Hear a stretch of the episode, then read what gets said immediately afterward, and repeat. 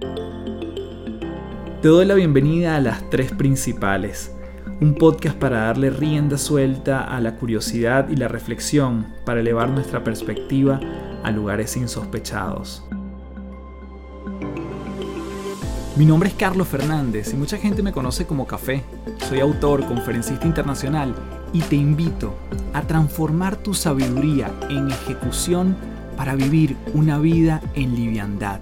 Un espacio donde podemos transformarnos en paz un episodio a la vez.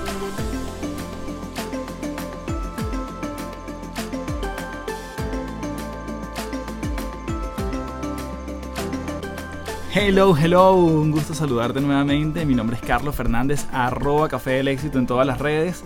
Gracias principaleros y principaleras por ser parte de un nuevo episodio de este podcast, Las Tres Principales.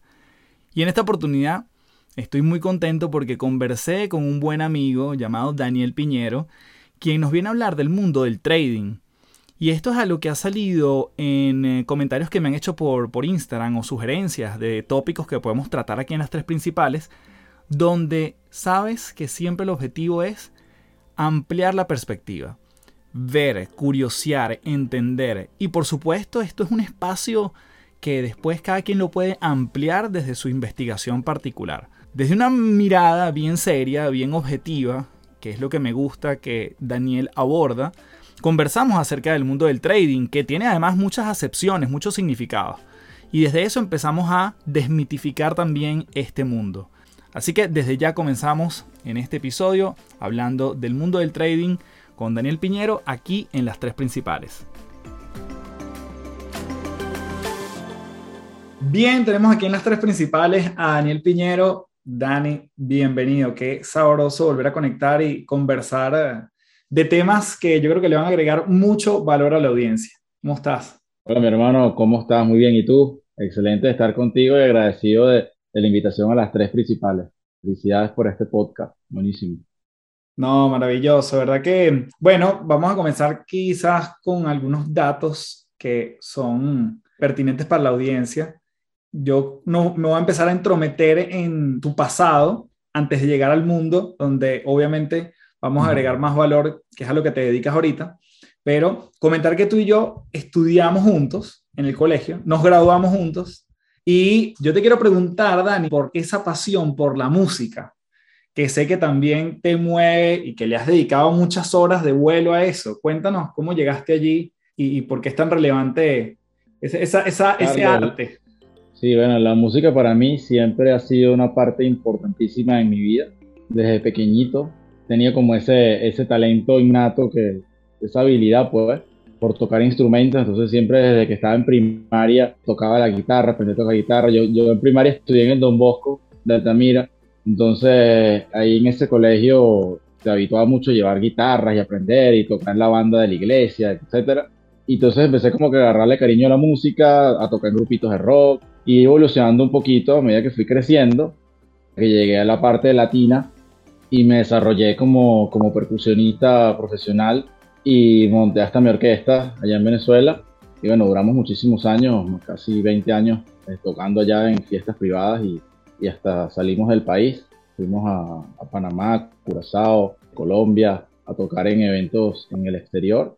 Y bueno, genial, fue una experiencia este, de verdad única y que me llenó muchísimo de todo el tema de poder liderar, de poder hacer felices a personas en sus momentos familiares, íntimos, que es matrimonio, cumpleaños, celebración en general, compartir con ellos, complacer sus peticiones y aparte realizarnos en la tarima, o sea, la verdad que eso es una experiencia este, irreemplazable para mí. Pero me llama la atención que dijiste como, como un talento innato, es decir, ¿en algún momento sí estudiaste o fue una cosa que realmente una guitarra, bueno, fuiste sacando allí tus acordes y cómo fue? Yo, bueno, em, empecé a, empírico, pues, de niño, y después me, estudié en conservatorio, estudié también profesores individuales los instrumentos, estudié con profesor de guitarra, estudié con profesora de piano. Yo toqué, llegué a tocar cuando era niño en el Teresa Carreño, piano de cola, concierto, la gente en silencio, o sea, esa experiencia que iban los niños por turno, y ahora Daniel Piñero, entonces la gente aplaudía, tú no sabías quién estaba ahí, estabas todo nervioso, tocabas tu sonatina, tu cosa ahí, y después te parabas y te ibas, ¿no? O ese tipo de, cosas este, fue aprendida, obviamente. Si quieres, si quieres llevarlo a un nivel, nivel más serio, hay que estudiarlo como todo, ¿no? La música, yo digo que no la puede ejercer cualquiera porque tienes que tener oído. Hay gente que no tiene oído, pues, para llevar los ritmos o, o para entender las notas y no tiene nada de malo si no, no lo tiene, pues. Pero si lo tienes y lo quieres desarrollar, tienes que estudiarlo. Si no es imposible llegar a algo bueno. ¿no? ¿Y venía por algo de, familia que tú veías, esa inquietud? O, ¿O, fue nada más como que tú eres el primero de la familia que, que salió con ese, esa inquietud? Mi tía es música, o sea, es profesora de música. Mi abuelo, el papá de ellas, era artista pintor. Entonces yo creo que, bueno, por ahí tal vez está, está la vena, ¿no? La vena artística de, eso y tal vez desde ahí. No tengo conocimiento si alguien más de mi familia cercana. Bueno, tengo algunos primos por el lado de la familia Paiva, que es la mi segundo apellido, que también son músicos, pero bueno, no los conozco, entonces no hubo como una influencia directa, ¿no? Qué fino, porque yo también te pregunto por ese, ese pasado, primero para también hacerte la pregunta si hoy en día estás dedicándote en alguna parte de tu tiempo a la mm. música, así sea por hobby o por, en, un ratico libre que tengas. Y lo otro es que a mí me llamaba la atención de tu parte que prácticamente cualquier instrumento que estuviese frente tuyo, igual, bueno, para mí, que soy de eso que no tiene el oído afinado, le sacabas una buena melodía eh, y saltar de un instrumento a otro me parece dificilísimo. ¿Cómo te iba llamando la atención una cosa para meterte en otra? Y bueno, si hoy en día hay algo de eso que queda. Yo creo que una cosa llamaba a la otra, ¿no? Porque cuando tú estás en el medio de la música, y por lo menos estás en el tema de, la armonía, que son los instrumentos de guitarra, bajo, piano, te llama la atención cómo suenan los otros, ¿no? Cómo suenan tus pares, tus compañeros, mm. tus mates armónicos, ¿no? ¿Qué va a hacer el bajista si tú tocas esto? ¿O qué hace el pianista? Entonces tú, tú buscas más o menos entender un poquito para poder eh, defenderte y mejorar como músico. De hecho, todo lo hacen, todos ellos, los bajistas tocan todos guitarra, la mayoría son guitarristas y bajistas, seguro. Los pianistas normalmente son bajistas también porque tienen eh, el piano tienes que tocar con la mano izquierda acordes que le dé como que peso a la, a la melodía y suena como similar a un bajo. Entonces también los pianistas tienen mucha base de eso.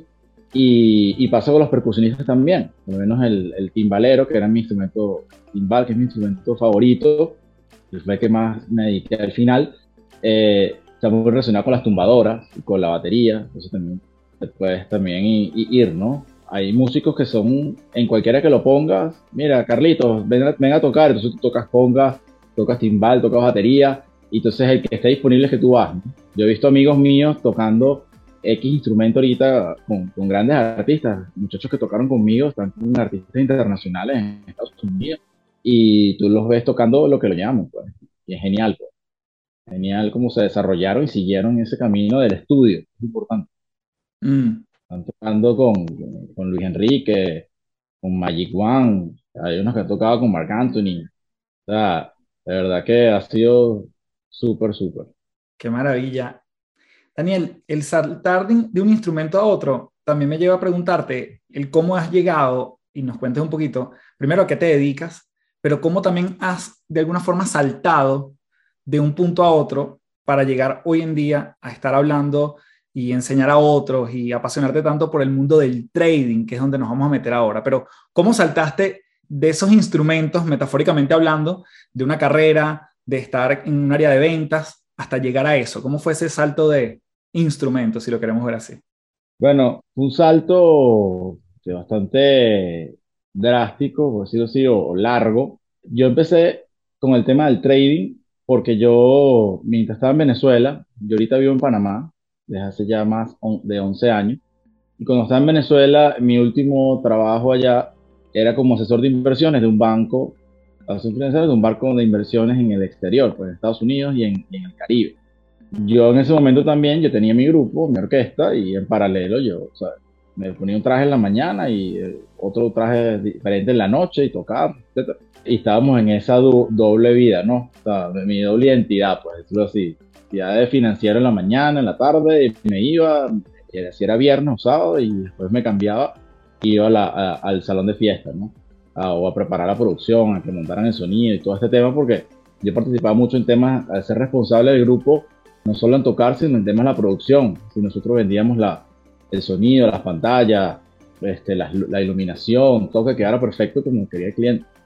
Entonces yo estaba en esos dos mundos y bueno, lo llevaba bien, pues o sea, yo no dejaba ni descuidado uno, más bien me daba más tiempo de, de, dedicarle a la música cuando estaba en este trabajo, porque ese trabajo también me daba libertad. O sea, yo en este trabajo de, de, asesor de inversiones me tenía que dedicar a ofrecer servicio financiero, pero no era un tema agobiante de los trabajos a lo mejor corporativos tradicionales, muchas reuniones, muchas juntas, pues, desarrollo de proyectos, toda esa cosa ya yo la había dejado atrás en, mi otra, mis otros trabajos, porque aparte soy ingeniero en sistemas, informática.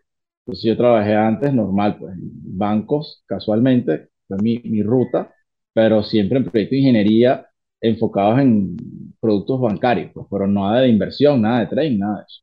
Entonces, al estar en este mundo de asesor, tenía más libertad, le dedicaba más a mi música y podía seguir desarrollando. Luego decidí este, que tenía que cambiar muchas cosas en mi vida, me casé y quería buscar como que nuevos destinos, estábamos pensando en emigrar y todo el tema, y bueno, al final emigré, ¿no? Entonces, al emigrar, mi camino con la música cambió porque me quedé ya como productor y ya dejé de ser músico activo, por decirlo así, con mi grupo al menos, ¿no? Porque yo no podía estar allá, pues, no podía eh, viajar cada fin de semana a tocar, ¿no? Entonces tenía que participar de forma creativa. Hacía arreglos, me dediqué organizando los repertorios, dirigiendo que iban a hacer los ensayos y bueno, ya la gente tenía que ejecutar y bueno, tratar de que quedara lo más parecido a lo que los clientes o lo que yo tenía en mi cabeza que iba a ser el show, ¿no? Entonces, esa fue la primera transición, de un salto al otro, o sea, como que me salí antes de tiempo de la tarima para estar en otro plano por mi situación física, pues, donde yo estaba en mi situación. Entonces, eso me, me, cambió un poquito. También cuando yo estaba acá, ya en Panamá llegando, eh, yo seguí trabajando, seguí trabajando con el banco de inversiones, remoto, porque yo atendía a mis clientes y viajaba frecuentemente a Venezuela, cuatro o cinco veces al año, en esos primeros años que yo me fui. Pero después eso no fue sostenible y prácticamente dejé eh, el tema con el banco y me quedé solo como productor de mi orquesta. Entonces, en ese momento hubo un cambio de, alejamiento del tema de, la banca en seco, porque no hice más nada de banca aquí en Panamá, y me quedé con el tema musical. Por te digo que siempre ha estado hasta la cuarentena, que ahí como que se acabó por ahora, pero hasta ahí fue, pues, o sea, fue un camino bastante largo y con, podríamos estar hablando aquí horas de todas las cosas que, que han pasado, ¿no? Y mm, tú me decías en una conversación previa que en algún momento en, en ese trabajo con esta institución financiera, te sentías mucho como en esto de en busca de la felicidad, ¿no? Como eh, manejando rechazos, yéndote todos los días con una visión positiva, pero bueno, llegando a casa quizás a veces con las manos vacías. Eh, cuéntame ese proceso de, de cambio, no importa si fue en Venezuela o fue en Panamá, pero sí me gustaría entender como la mentalidad, ese mindset de, bueno, de reponerte una y otra vez, de resiliencia, de manejar los rechazos y los nos una y otra vez. Es que fue una, una experiencia bastante al principio lo veía como, un, como algo fuerte, pero fue lo mejor que me ha pasado. O sea, cosas pasan por algo, pero yo agradezco muchísimo haber trabajado ahí, porque yo venía de un trabajo normal. O sea, que tú vas tienes un puesto, quieres ascender, eh, tienes que hacer unas tareas, tienes que cumplir unos objetivos y te evalúan, etcétera, ¿no? Entonces, en este trabajo es más similar a, a la vida real. O sea, si tú de verdad no concretas, el resultado no cobras. O sea, si tú no, no cierras, no cobras y no te sostienes, porque obviamente no puedes estar sin cobrar en un trabajo eternamente. Entonces yo llegué de, como te estar en, una institución mucho más grande, con un ambiente corporativo, llegué a un sitio más pequeño, pero igual había compañeros considerables, pero con unos mesones larguísimos. Imagínate que te daban un teléfono nada más a cada uno, tú tenías que llevar tu libretica y tenías que pues, a buscar prospectos. Entonces, cuando yo llegué, yo no entendía qué tenía que hacer. No, que ustedes tienen que buscar eh, prospectos y bueno, aquí están los productos que van a vender, le van a dar la inducción, no sé qué. Yo, nunca he sido vendedor así más allá que vender una fiesta o, o poner CD, mire, escucha mi demo, no sé. O sea, ya estaba como que, pero bueno, ya estoy montado en el barco, ya tengo opción, pues yo, ya yo me fui, o sea, ya, ya estamos navegando, o sea, no tengo opción, no puedo volver. Y era un tema de que tenía la presión de primero llamar a personas que no conocía y presentarme, decirles quién era y, o sea, cuántas veces no me colgaron el teléfono. O sea, yo me acordaba todas las veces que yo le colgaba el teléfono a las personas cuando me llamaban y yo terminé trabajando en telemercadeo, o sea, no entendía lo que estaba haciendo hasta que empecé a estudiar la forma de cómo hacer esa aproximación a las personas en frío, qué decir, o sea, escribe escrito. Entonces las cosas empezaron a mejorar y la clave fue también las referencias, sea, de aprender a pedir referidos. A la gente le da pena pedir referidos. O sea, cuando tú te reúnes, si me decían, tú te reúnes con una persona, tú no sabes si la vas a volver a ver, pídele uno o dos referidos por lo menos. Pero referidos de verdad, pues que tú puedas llamar en su nombre.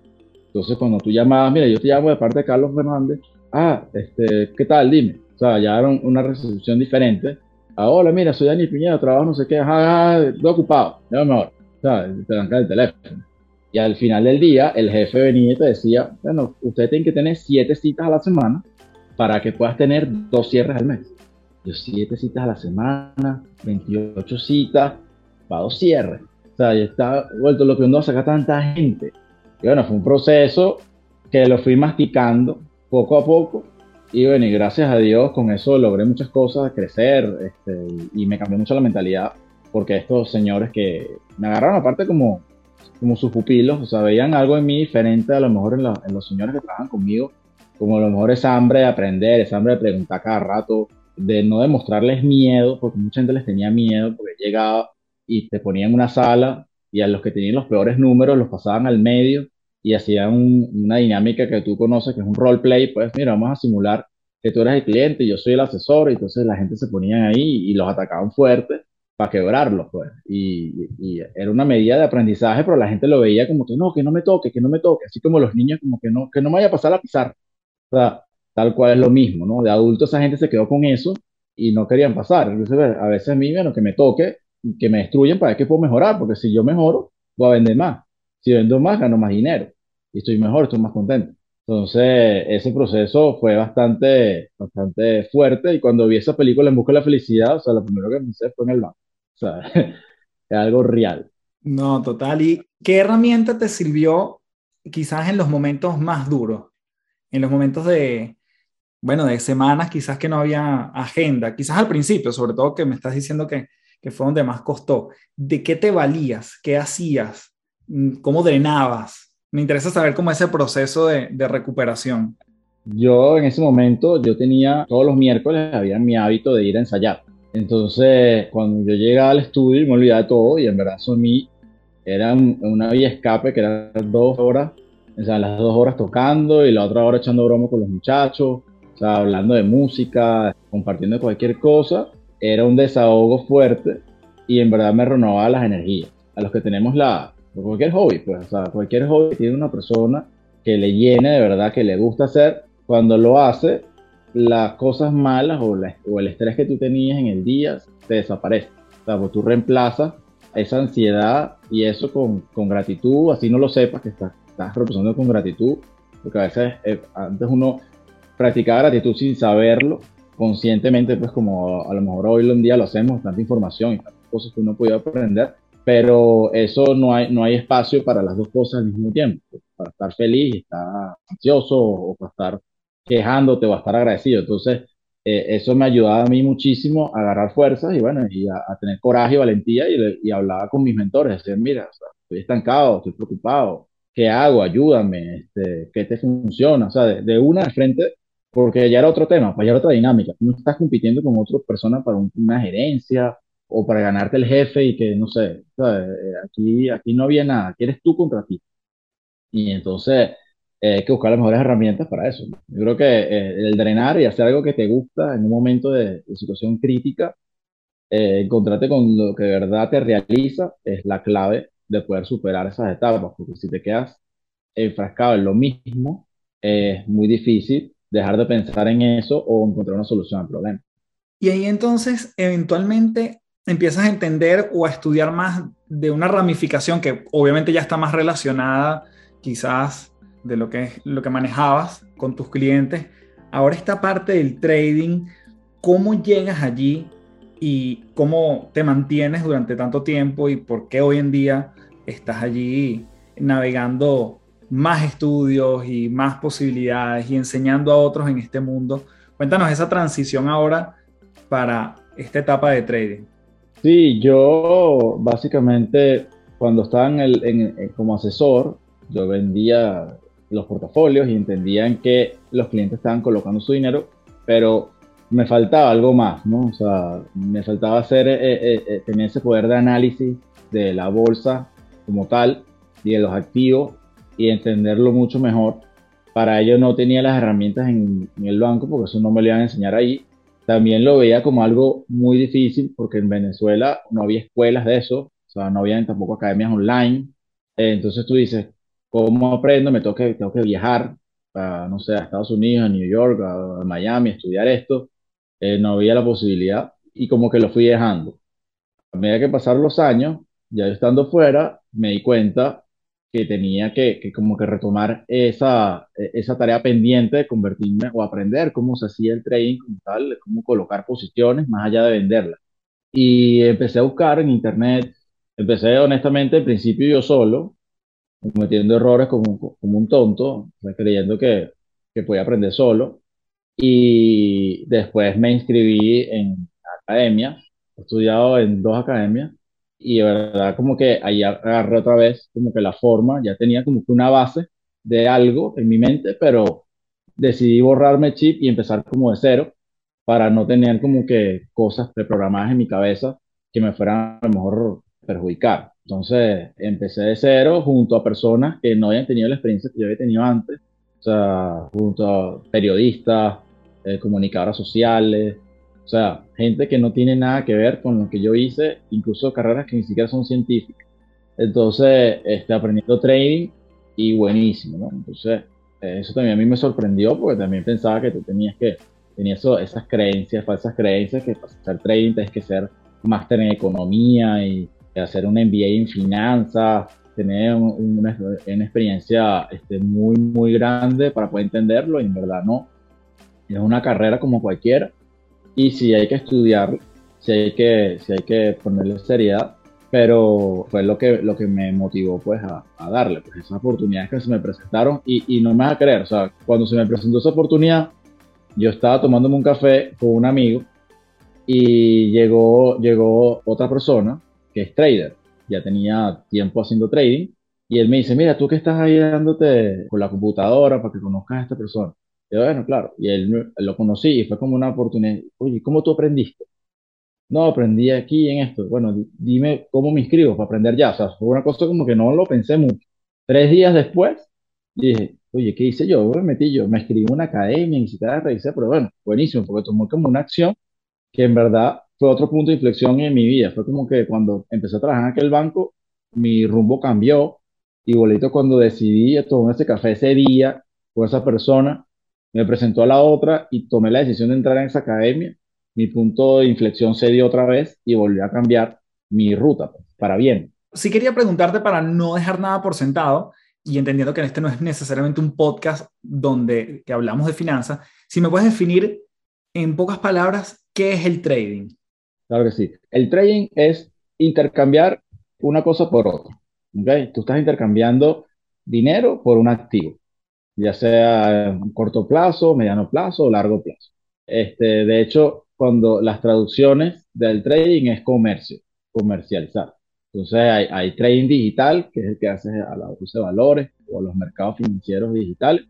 Y hay trading físico, pues cuando tú compras arroz y lo llevas de un país a otro, estás haciendo trading de arroz o petróleo o cualquier materia, cualquier commodity. Eh, básicamente es eso, es comprar y vender intercambiando eh, bienes en un mercado. En tu caso, entonces, estaríamos hablando de... Yo, mi caso actual, yo opero en la Bolsa de Valores de Estados Unidos, de Nueva York, y me dedico a hacer trading e inversiones en acciones o instrumentos derivados de esas acciones. Básicamente, hay muchos tipos de trading, es muy amplio, es un mundo demasiado amplio. La gente, yo he visto en redes que te dice, aprende trading, la gente cree que trading es una sola cosa. No necesariamente cuando yo te digo, aprende trading conmigo, entonces a lo mejor tú no quieres hacer trading de bolsa, de acciones, a lo mejor quieres hacer cripto, o a lo mejor quieres hacer forex, que es divisa, o a lo mejor quieres hacer trading de commodity en los valores futuros, que son cosas que también existen.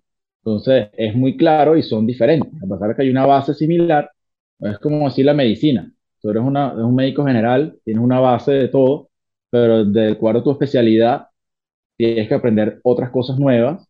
Entonces, es lo mismo. hay cosas que los traders de Wall Street saben que los traders de Forex no saben y viceversa. O sea, es, un mundo, pues, tú te puedes desarrollar si quieres hacer esto. Yo te quería mencionar algunos, algunos mitos del trading y tú me dices si son mitos o qué opinas acerca de, de la afirmación que te digo, ¿no? Entonces, por ejemplo, yo te digo, el trading no requiere mucho tiempo, ¿sí? ¿Qué me dices de eso?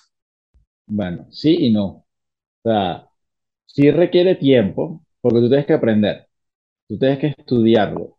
Ese tiempo que tú tardes en aprender y estudiarlo es variable. O sea, eso va a depender de cada persona. Y no está bien ni está mal que si te tardas uno, tres o cinco años. Eso no, no tiene nada de malo. Esto es, un, esto es un, un proceso que cada quien va a su ritmo.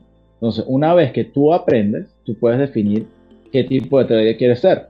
Entonces, tú puedes de repente ser un, lo que llaman swing trading. Un swing trader es una persona que abre un trade y no lo cierra el mismo día, sino lo cierra días después, semanas después. Entonces tú puedes abrir un trade no lo ves más, defines tu punto de entrada, punto de salida, y tu punto de pérdida en caso máximo de pérdida en caso te vayan las cosas mal, y ya te olvidas de eso y te dedicas a otra cosa.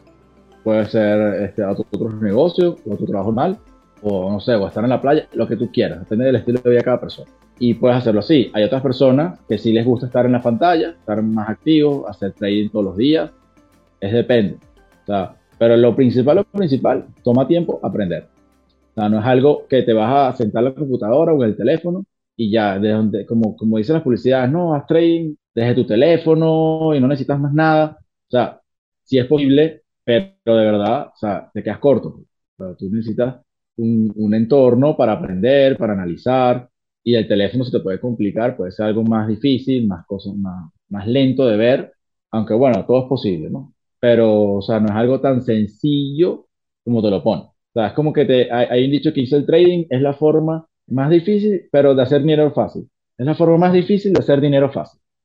Porque tienes que primero pasar por un proceso de aprendizaje y después puedes hacer dinero fácil, entre comillas. O sea, porque te vas a tardar muy poco tiempo colocando una operación y las puedes dejar correr. Y si se te cumplió lo que tú dijiste, bueno, vas a hacer dinero. Pero no tienes que estar pendiente o trabajándolo por hora. Esto como es lo común, pues como uno trabaja, que cobras por hora, lo que sea con el trading puedes hacer algo diferente a eso. Antes de continuar, quiero abrir un espacio en este podcast. Y es que si deseas trabajar conmigo en sesiones de acompañamiento uno a uno para avanzar a esa mejor versión de ti, puedes agendar una sesión exploratoria completamente gratis en el link que te dejo en la descripción del episodio. Son 30 minutos donde vamos a explorar tu caso y ver si te hace sentido trabajar conmigo y si yo puedo sumarte en tu proceso. Mi método incluye cuatro dimensiones. La primera es la conexión y ese piso emocional que nos permite construir nuestro poder interior. El segundo es acción. Sin movimiento no hay transformación. El tercero es foco, porque una vez que tomamos acción no solo podemos ser unos expertos lanzando flechas, hay que saber cuáles lanzar, cuántas lanzar y hacia dónde lanzarlas. Mi objetivo es que no pierdas tu objetivo. Y el cuarto elemento es la entrega. Disciplina y constancia sumando hábitos es lo que permite que te transformes en esa mejor versión comprometida contigo mismo. Si esto te hizo sentido, puedes explorar el link en la descripción de este episodio y trabajar conmigo en tu evolución. Así que continuamos. Otro mito que está relacionado con el que me dices es que en muy poco tiempo alguien puede ganar mucho dinero. Sea, también es posible. sé que todo es relativo, pero, pero ahí me interesa tu opinión, claro. A ver, no, o sea, tú puedes de repente tener un golpe de suerte, porque yo lo he visto, y a veces eh, en este negocio hay como que la suerte del principiante. Muchas veces tú arrancas y ganas, ¿no? Y hay gente que arriesga mucho y gana mucho, porque mientras más tú arriesgas, más posibilidades tienes de ganar, ¿no? Dependiendo de también hay una premisa que es cuánto capital vas a poner. si tú vas a poner 100 dólares, no creas que te vas a ganar 5 mil dólares o te vas a ganar mil dólares de noche a la mañana. O sea, estás hablando de mil dólares, te vas a ganarte mil por ciento. O sea, no es algo que se hace de la noche a la mañana y no es algo que se hace con todos los activos. Entonces, por eso, que hay gente que hace mucho dinero. Yo conozco un muchachito de veintipico de años, emigró lavando platos en un restaurante en New York y mientras tenía tiempo libre se ponía a estudiar. Y aprendió y la pegó, pues. Pegó, eh, abrió con una cuenta con 5 mil dólares y fue creciendo, fue creciendo, fue creciendo, ya le montó en 100 mil y después, bueno, tiene millones. Es un caso particular, no es un caso que no quiere decir que todo el mundo lo pueda lograr, pero son cosas particulares, pues. No, no es así eh, el resultado común, ¿no? Que tú entras y ya, porque si no, imagínate, todo el mundo fuera trader, todo el mundo, todo el mundo ganara en todas cosas. Entonces tienen su proceso y sus condiciones. Hay otro mito que, que, se escucha que puede ser que el trading es un sistema piramidal y la gente lo puede confundir con, con algún esquema de esa naturaleza. ¿Qué tan cierto o no es eso? No, eso es totalmente falso. Lo que pasa es que eh, desde hace unos años hay academias que utilizan la modalidad de ventas en network marketing. Entonces, como hacen network marketing, ellos cuando recomiendan el negocio, ganan una comisión por cada persona que entra a la academia.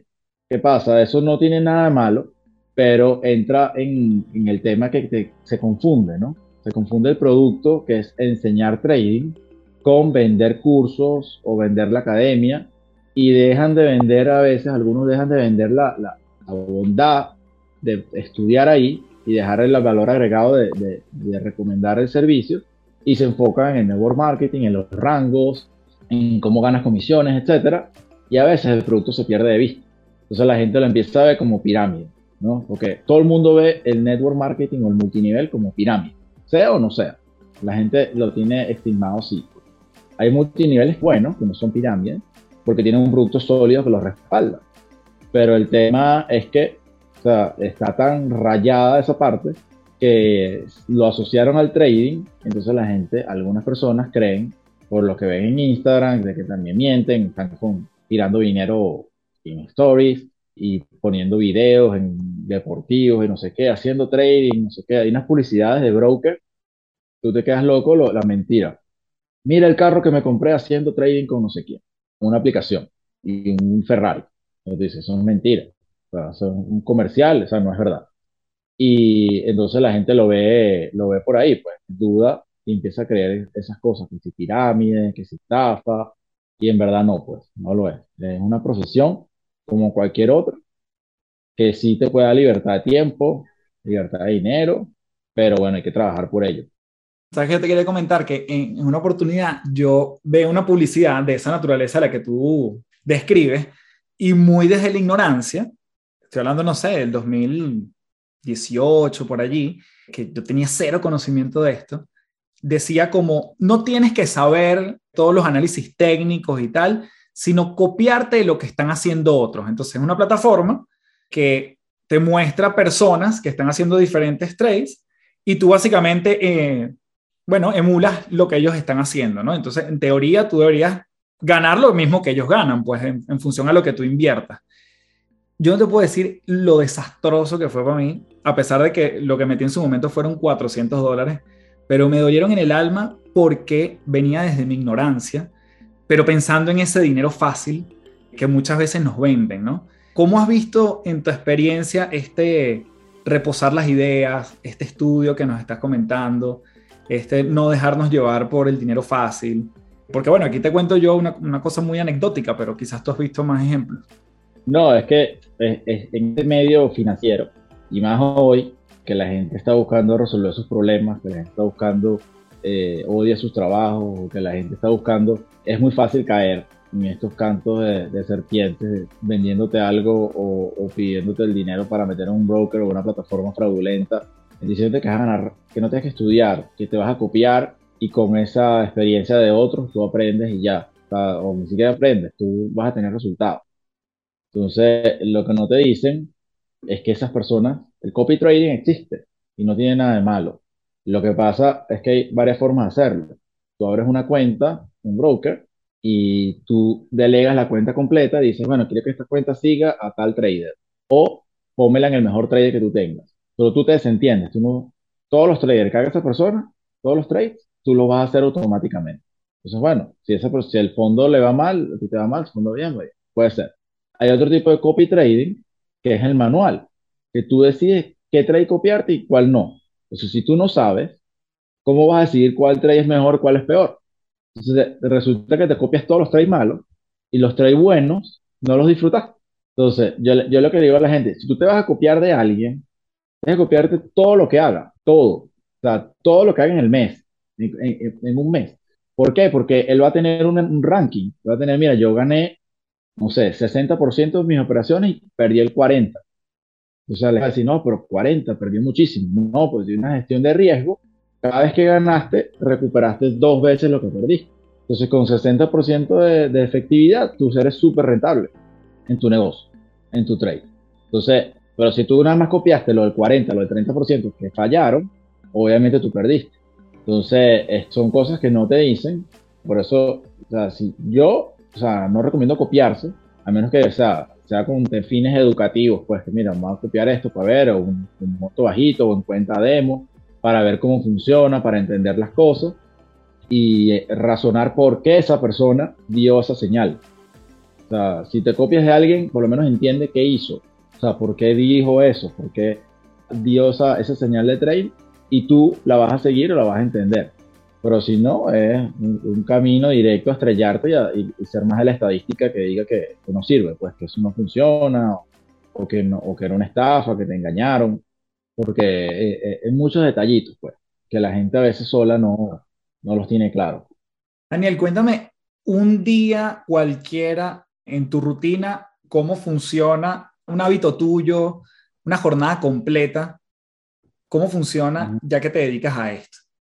Ah, y, y, y, de, paso, si me puedes dar un ejemplo de una operación, obviamente a nivel de ejemplo, pero una operación que tú, que tú emitas en, en, un sistema o en, o en tu rutina o, o, el análisis que haces, algún, algún ejemplo concreto con números ficticios, evidentemente. Sí, mira, yo actualmente, o sea, yo en este, en este viaje del de trader y de, inversionista, he cambiado, ¿no? He ido evolucionando. Entonces, lo que estoy haciendo hoy en día, que me resulta muy bien, o sea, cambié mi hora de levantada una hora antes. Entonces, ahora yo me levanto todos los días a las 5 de la mañana, me relajo un poco, tomo café, me baño, trato de meditar para aclarar un poco mi mente. Estoy practicando, de meditar 5 minutos, 10 minutos, o sea, tratando de ser lo más consistente posible y en verdad eso me ayuda a despejar un poco la cabeza, las ideas. Entonces, en ese silencio que todavía es de noche, empiezo a ver mi, cómo amanecieron los gráficos, los índices, que eso no cierra hasta el viernes. Entonces, cómo amaneció, qué pasó en China, qué está pasando en Europa. Empiezo a entender un poquito antes que se mezcle con mi horario de, de New York, pues, con mi zona horaria. Entonces yo voy viendo, estoy viendo qué, qué está pasando con la tecnología, con los sectores, y empiezo a buscar oportunidades en el sector que más ve atractivo, pues. O sea, que hay, diferentes características. Si yo veo que está, está positivo, está negativo, o hay oportunidad de, entrar o no entrar, eso lo voy viendo antes que arranque el mercado. Porque ya cuando arranque el mercado, tú tienes que tener un plan. Si tú empiezas a planear cuando arranca el mercado, ya estás perdiendo tiempo. O sea, es un tema, por lo menos cuando... Esto es una rutina de un trader activo. O sea, así como yo que a mí me gusta operar todos los días. Pero si tú entras tarde, o sea, a las nueve y media, que es la hora que abre el mercado de Nueva York, hora, hora allá, tú dices, ah, bueno, ya, ya abrí, puedo desayunar con calma, puedo salir, chévere, va a llegar a la hora de la campana. Pero ya han pasado millones de cosas. Y tú no estás enterado de qué pasó, por qué está en verde, por qué está en rojo el mercado, cómo va a abrir, qué noticia hubo. Los análisis fundamentales son las noticias de empresas particulares o noticias macroeconómicas, un dato de inflación, un dato de cómo estuvo la venta de tal, las importaciones minoristas, no sé, cualquier cosa, pues cómo estuvo el, el IPC o cómo está el PIB, el Producto Interno Bruto de cada país, o sea, ese tipo de cosas son datos que afectan los mercados. Y si tú no lo sabes, te va a afectar tu trading. Entonces, esa rutina la tengo clara. Empiezo a ver, hay días que, mira, el, el mercado está demasiado loco y no hace nada. Cierro mi, mis cosas de trading y me dedico a otras cosas. O sea, no estoy inventando. Antes yo buscaba operar lo que sea. Entonces, tengo que operar, tengo que operar. Perdía. Sobre exponerme, sobre operar sin necesidad. O Entonces ahí vienen los problemas, ahí como te vas metiendo como en un lado oscuro de, de esa fiebre, esa ansiedad de, de tener que, que, siempre tratar de entrar. Y a veces el mejor trade es que no hace. por lo menos ahorita los mercados recuperaron muchísimo. Si no hay una idea muy clara, es mejor no hacer nada. hay que esperar un poquito más de claridad de que otra vez el mercado tenga un sentido, un sentido este, más claro hacia dónde va, una tendencia más clara y tú puedas tratar de, conseguir las ideas más exitosas. Porque eso es el final, pues. O tú estás prediciendo o tratando de, de predecir algo basado en estadísticas y en patrones, pero al final no eres adivino, pues nadie tiene una bola de cristal para saber qué va a pasar exactamente. Entonces, este, es lo que, lo que yo hago y me ha funcionado. Y después de mediodía ya no opero más. Después de 11 y media, 12, a menos que tenga algo abierto, pero normalmente ya no. por eso yo decidí hacer en Wall Street porque me da esa libertad de ya que me cortaba. Por ejemplo, la gente que hace Forex, eso es 24 horas de lunes a viernes y empieza el domingo otra vez. Y yo cuando yo hice Forex y me levantaba a las 3 de la mañana y, y, veía el celular, ¿cómo va? ¿Cómo va la libra dólar? Ya que, oye, me sacó, ah, gané, y lo otro, todavía estoy ahí. O sea, era una estrella, no, yo no puedo estar con esto. Esta ansiedad de noche, esta ansiedad, yo tengo que cambiarlo. Entonces fue como fui evolucionando hacia las acciones, hacia el mercado de Estados Unidos. En la, la bolsa más importante, donde están las compañías más grandes del mundo, la economía fuerte del mundo, allá es. O voy a aprenderme lo más que pueda de ahí. Yo no opero Europa, China, algunas cosas que tienen que ver, probablemente porque China es China, pues. Hay empresas ahí que líderes en, en manufactura, etcétera, en tecnología, pero por lo menos en empresas europeas yo no sé nada. no me preguntes nada de Europa porque no, no he querido meterme ahí, sino más que las clásicas o lo, sé lo que está pasando, que si el petróleo y la otra cosa, pero no, no es lo mío, pues, porque no, no es lo que quise aprender por el tema del horario. Entonces tú te puedes crear eso, tú puedes crear tu horario, tu tiempo, tus reglas, pero es importante que las cumplas. Y no hay nadie que te va, no hay nadie que te va a estar eh, siguiendo que cumpliste las reglas sino que te va a decir que cumpliste las reglas el resultado, ¿no? Claro. Y mm, obviamente, cuando uno habla de este tema, viene a la cabeza, quizás más inmediato que otras profesiones. Alguien dice, bueno, pero ¿cuánto puede hacer un, un trader eh, mensualmente, no? Tú me, me contabas en una conversación previa que no necesariamente tú te guías por un valor semanal ni diario que ganas, como un monto real de mil dólares o dos mil dólares, sino que en ampliar tu portafolio en tanto por ciento. Cuéntame un poquito cómo es esa lógica, porque definitivamente tú, y dime si es así o no, tú vives de esto, o sea, tú, tienes tus ingresos vienen producto de esto. Lo que pasa es que sí, el trading por mí es una de las fuentes principales mías de ingresos. Y el tema es que tú no puedes verlo por dinero, dinero un monto, porque no todo el mundo tiene el mismo capital. Entonces, el trading es un tema de mucha mentalidad. Tú tienes que tener un mindset muy desarrollado y es lo que más tienes que trabajar. Vas a aprender trading y vas a aprender la estrategia y vas a, hacer, a aprender a analizar las velas y vas a dibujar y vas a ver cosas que yo veía un gráfico de un cualquier activo y yo decía, ¿qué es eso? Parece un electrocardiograma, no entiendo eso. O sea, yo lo veo ahorita es como cuando veo una partitura musical, yo lo entiendo ya. Ya, o sea, es una cosa que tú emprendes a leer. Es una velita que tiene un palito hacia arriba, hacia abajo, ah, mira, esto puede ser esto, puede significar esto, aquí hay liquidez, aquí no hay volumen, o sea, cosas que ya tú ves automáticas. Eso te lo dando la práctica. Pero la mentalidad es lo más importante porque si tú arrancas por lo menos con una cuenta de 100 dólares y tú quieres ya renunciar a tu trabajo con la cuenta de 100 dólares, vas a arriesgar más de 100 dólares para, para tratar de multiplicarlo rápido y lo vas, a lo mejor lo multiplicas, pero en el siguiente lo perdiste todo. Porque estás con la mentalidad equivocada de querer ganar 100, mañana gano 200, mañana gano 300 cuando tu empresa empieza con cuentas de montos pequeños, es muy fácil duplicar. O sea, tú empiezas con 500 dólares o con 200 dólares, te montas en 400 muy rápido o en 500 muy rápido. Pero si arrancas con 20 mil o 50 mil, no, no es muy rápido el salto a 100 mil.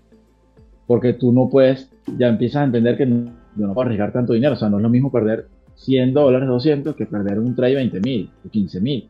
O sea, psicológicamente es un golpe fuerte indistintamente. Entonces, tú necesitas este, trabajar esa mentalidad. Entonces, te bajas a los porcentajes. Dices, bueno, yo quiero crecer mensualmente o semanalmente X por ciento.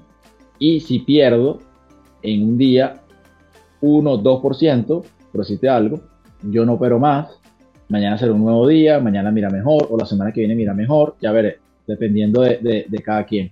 Pero si lo veo por dinero, siempre va a estar con esa presión propia, incluso asociándolo a que vas a usar ese dinero. Lo vas a usar para pagar esto, lo vas a pagar otro. Con el porcentaje tú estás como que anulado. Y si tú haces por porcentaje, te va a dar la capacidad de manejar una cuenta de 500 dólares o una cuenta de 500 mil dólares. O sea, porque tú estás trabajando por porcentaje. Tú arriesgas por porcentaje. Yo arriesgo, arriesgo máximo, por ejemplo, 0.5 o 1% de mi monto total de la cuenta es lo que yo arriesgo por operación. Si yo pierdo eso, no me va a quebrar. ¿sabes? Yo puedo arriesgar a perder máximo eso. Yo puedo poner 5 mil dólares en un trade, por algo. Pero si yo tengo mi pérdida máxima cuando ya eh, eh, me esté, perdiendo 1% o 0.5% de mi monto total, no de los 5 mil, sino de mi monto total. Entonces, yo puse 5 mil para tratar de ganarme, no sé, mil, dos mil o 500. Pero si ya perdí 100 dólares, que pues vamos a decir que es el, el monto máximo que representa el 1% de mi cuenta, entonces ya yo me salgo. ¿Por qué? Porque no voy a arriesgar más con la esperanza de que se me dé. Obviamente, perdí, vuelvo a entrar. A veces a mí me ha pasado que en una misma, idea eh, me saca, pierdo por el stop loss y vuelvo a entrar y después recuperé esa pérdida y gané. Por así eso, eso puede pasar. Pero también pasa que te quedas pensando que, que, que vas a a tener éxito y resulta que se fue la, operación muy en contra tuya y perdiste dos, tres veces lo que debiste haber perdido. Entonces ahí empiezas a, romper tu plan, que es lo que, lo que no debes hacer. Por ejemplo, que tú me, en la pregunta anterior tú me preguntaste un ejemplo, no te lo di. Tú abres una operación, o sea, en cualquier activo, llámese, vamos a hacer una operación fácil, una Apple. ¿okay? Apple está ahorita en tendencia al sí. Entonces tú conseguiste un buen punto de entrada en Apple, y dices, bueno, yo voy a comprar Apple en 170 y tú esperas que llegue a 175. Cuando llegue a 175, yo voy a tomar mis ganancias, recupero mi capital y gano mis 5 dólares de ganancia. Multiplicado por el número de acciones que compré, ese sería mi ganancia. O sea, si yo compré 10 acciones, bueno, 10 por 5, 50 dólares, lo que sea. O sea, dependiendo de, cuál sea tu objetivo. Y pongo un stop loss que si la acción cayó a 168, por decirte algo, de 170 a 168, yo me salgo. Estoy dispuesto a perder 2 dólares por acción, no más de eso. Entonces entro en mi trade, yo analicé antes de entrar, por qué voy a entrar, dónde voy a salir, dónde voy a perder si tengo que perder, y ya. O sea, y ya, como que el trabajo ya se hizo. Tú tienes que dejar que el mercado haga lo suyo y te diga si estuviste bien o estuviste mal. Entonces, eso sería como un ejemplo, un ejemplo claro de, de, de una acción conocida. O sea, algo que todo el mundo consume, es Apple. Y eso te pregunto, ¿tú vas de acción en acción o ese plan puede incluir como muchas acciones o ETF y te mueves de repente, haces 10 operaciones en un día?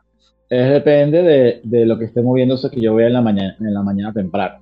Hay gente que opera nada más de Tesla. Si Tesla hace algo, se dedica a operar Tesla arriba para abajo, por si un ejemplo. A mí me gusta ver en general qué hay. Pues. Si hay algo interesante, en cualquier mercado, o sea, de, de acciones. Pequeñas empresas, medianas, grandes, no importa. Cada una tiene sus riesgos diferentes, pero en donde haya más oportunidad, donde haya más volumen. Yo aprendí muy tarde después el tema del volumen en el trading, porque el volumen quiere decir las transacciones que se están haciendo en el momento.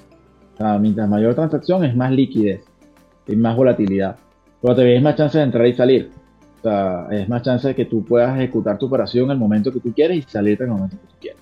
Entonces eso también me, me ayuda a mí a buscar ese tipo de, de, ambiente porque yo puedo entrar y salir cuando yo quiera, no quedarme atorado. Porque en el trading es algo importante entender, al menos en Wall Street, es un trading real. O sea, tú estás comprando una acción a alguien de verdad y alguien te la está vendiendo a ti. O sea, el broker te está siendo intermediario entre nosotros dos. Tú tienes unas acciones de Apple, yo las quiero comprar, yo veo broker, yo quiero comprar una acción de Apple en 170. Él se voltea al mercado y él vio que tú tienes una orden de venta. Yo quiero vender acciones de Apple a 170. Nos hace el match a los dos. Tú y yo no nos conocemos, no nos enteramos quién las tenía antes, pero nos hace el intercambio.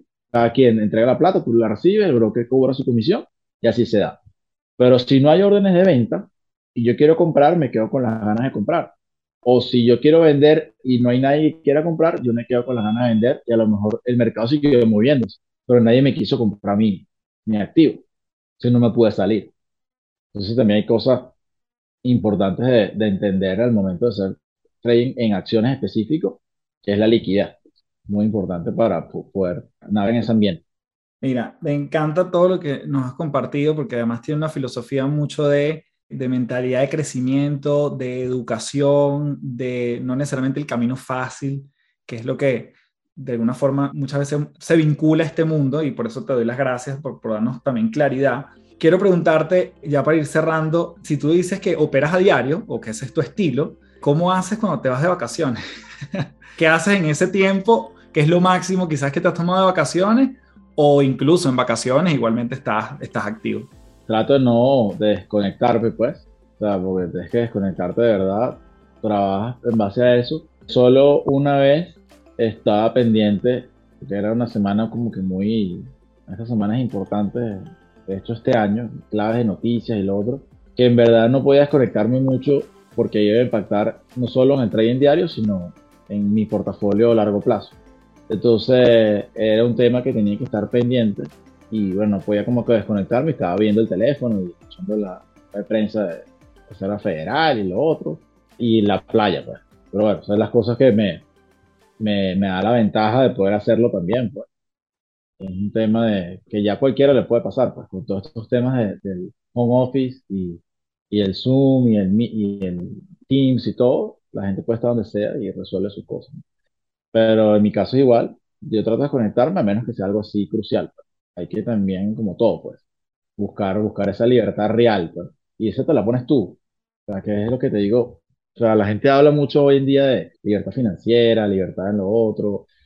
Te lo venden el trading mucho de, esta es la profesión de que vas a ser libre realmente. Y puede que sí, puede que sí lo seas, pues, puede que sí lo logres. Es muy factible, pero tienes que estar claro que no es de la noche a la mañana y no es un tema de, de que entrando ya vas a, vas a ser el mejor trader en el mundo, porque si no, imagínate, tú necesitas, creo que son 5.000 horas para cualquier profesión llegar a ser máster, o sea, doctor, ingeniero, o sea, cualquier cosa. Entonces, el trading es igual, pues, tienes que volar igual en tu simulador, en tu proceso, para ser piloto y montarte así Top Gun, ¿sabes? Claro. Es que dale, dale tu proceso y, y, tripiártelo y disfrutarlo, porque es lo más importante, para que te guste. Daniel, nuevamente, gracias y preguntarte por tus tres principales. ¿Cuáles son esas tres recomendaciones que nos dejas el día de hoy para seguir trabajando en, no solo necesariamente en el trading, sino en la mentalidad, yo creo, de, de todo lo que hemos conversado, ¿no? De tantos ámbitos en los que tú has estado metido. ¿Cuáles serían tus tres principales? Eh, bueno, la primera, tienes que definir por qué. ¿Por qué tú quieres ser un trader? ¿Por qué quieres ser una trader? ¿qué es lo que te llamó la atención realmente? Porque viste un anuncio en Instagram, porque tu vecino, tu vecino está en una academia y te ofreció el tema. O por qué. Yo te recomiendo que vayas de verdad adentro y entonces determines tu, tu propósito en el trading. O sea, porque quieres mejorar tu vida, porque quieres jubilar a tu pareja, porque quieres ayudar a tus padres, porque quieres que tus hijos no le falte nada. O sea, ¿cuál es la razón de verdad que te mueve? ¿Y por qué te digo esto? Porque cuando ese propósito es fuerte, los momentos duros del trading, cuando estás perdiendo plata, o cuando estás desanimado, o cuando tú piensas que no es para ti, tú pensás en ese propósito, en ese porqué, y es lo que te va a dar esa energía, esa gasolina nuevamente para levantar. Porque si no es muy fácil rendirse, y vas a tener, como dice uno, uno de los mentores, el pie siempre fuera de la puerta tú siempre tienes el pie fuera de la puerta, esperando cualquier cosita para salir.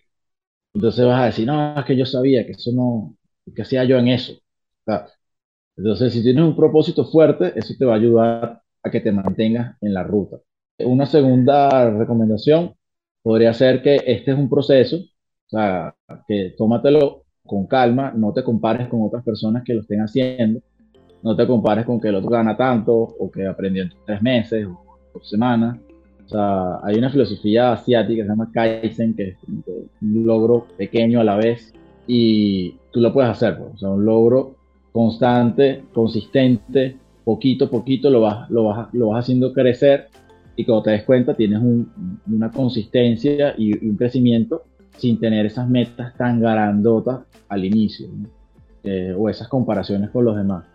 Y la tercera puede ser que, bueno, lo, que ya hablamos, es trabaja con, con metas específicas, con porcentajes, que es lo que te va a ayudar a mantenerte con los pies sobre la tierra y a crecer y a manejar cualquier capital. Porque una de las metas de cualquier trader no es solo manejar capital tuyo, que te va a tomar más tiempo, a lo mejor si empezaste con poco dinero, sino lograr aplicar y manejar dinero de otros en fondos. hay fondos de inversión contratando gente y te dan capital, te dan 50 mil, te dan 100 mil dólares, te dan 300 mil dólares, te dan medio millón de dólares, que no es tuyo. Entonces tú vas a ganar un porcentaje de tus ganancias, de la que tú hagas, de ese capital. Y eso se logra, bueno, cuando tú tienes consistencia, cuando tienes confianza, cuando tienes una estrategia propia y manejaste tu cuentica pequeña con porcentajes de ganancia en crecimiento o por lo menos consistentes en el tiempo, que te hagan a ti un currículum para poder hacer esto. Y ahí sí, de verdad, es que el juego empieza como debe ser, porque pues, tú vas a manejar buen dinero, vas, vas a operar este, con más libertad, te vas a sentir con más herramientas, porque no estás con esa presión, nada más es solo tu capital. Pero para llegar allá, o sea, hay que pasar un camino y, y, bueno, es totalmente posible. Y cada vez veo más cuentas de fondeo y más, y más fondos buscando personas que manejen, porque la gente invierte. Hay mucha gente que deposita el dinero en estas plataformas, en estos brokers, en estos fondos de inversión y ya, o sea, quiere que la gente le haga sus inversiones, no quiere vender, no quiere hacer nada. Y bueno, otro lo tiene que hacer, ¿no? Y siempre hay generaciones de relevo, ¿no? Los traders grandes de 40 años de experiencia, 30 años de experiencia, ya, ya, ya se tienen que jubilar, ¿no? O sea, siempre va a haber generaciones de relevo. Entonces yo creo que es algo que es una buena oportunidad ahí para el que quiera dedicarse a esto. Vale, Daniel, de verdad que mil, mil gracias nuevamente. ¿Dónde te puede conseguir todo aquel que necesite eh, contactarte o ver tu contenido? Déjanos ahí tus coordenadas. Mi Instagram es arroba muchos pips, muchos pips, así como suena. Eh, ese es mi Instagram que dedico para el trading. Por ahí me pueden contactar. También tengo unos videos en YouTube. También puedes buscar muchos pips. Pero por Instagram estoy más activo ahorita. Y también quería dejarte un regalo para tu audiencia que las personas que me escriban por Instagram, en muchos pips, en un mensaje en privado de y pongan las 3PL, le voy a regalar una sesión exploratoria de 30 minutos sobre el trading o inversión. A las cinco personas que escriban, les voy a dar esa sesión gratis, completamente gratis, sin costo, este, solo por haber escuchado este podcast y por habernos acompañado esta hora aquí conversando sobre este tema. Buenísimo, oye, qué fino, gracias por ese, por ese regalo. Bueno, Daniel, te mando un fuerte abrazo de Santiago de Chile hasta la ciudad de Panamá y nos seguimos viendo. Igual, mi pana, gracias por la invitación y bueno, mucho éxito. Seguimos adelante. Bien, gracias por llegar hasta aquí nuevamente en un episodio de las tres principales. Gracias a Daniel por ser parte también de este proceso de educación en un mundo tan fascinante como puede ser el trading. Espero tus comentarios por Apple Podcast. Si puedes dejar tu valoración, allí tu review, escribirlo, allí detenerte. Si este episodio te hizo sentido, puedes hacerlo por esa vía. Igualmente nos puedes conseguir tanto a Daniel como a mí en Instagram como arroba muchos que es la red de Daniel, y arroba café del éxito, que es mi handle, donde también puedo recibir con gusto todos tus comentarios. Como siempre me despido diciéndote, transfórmate en paz. Muchísimas gracias. Chao, chao.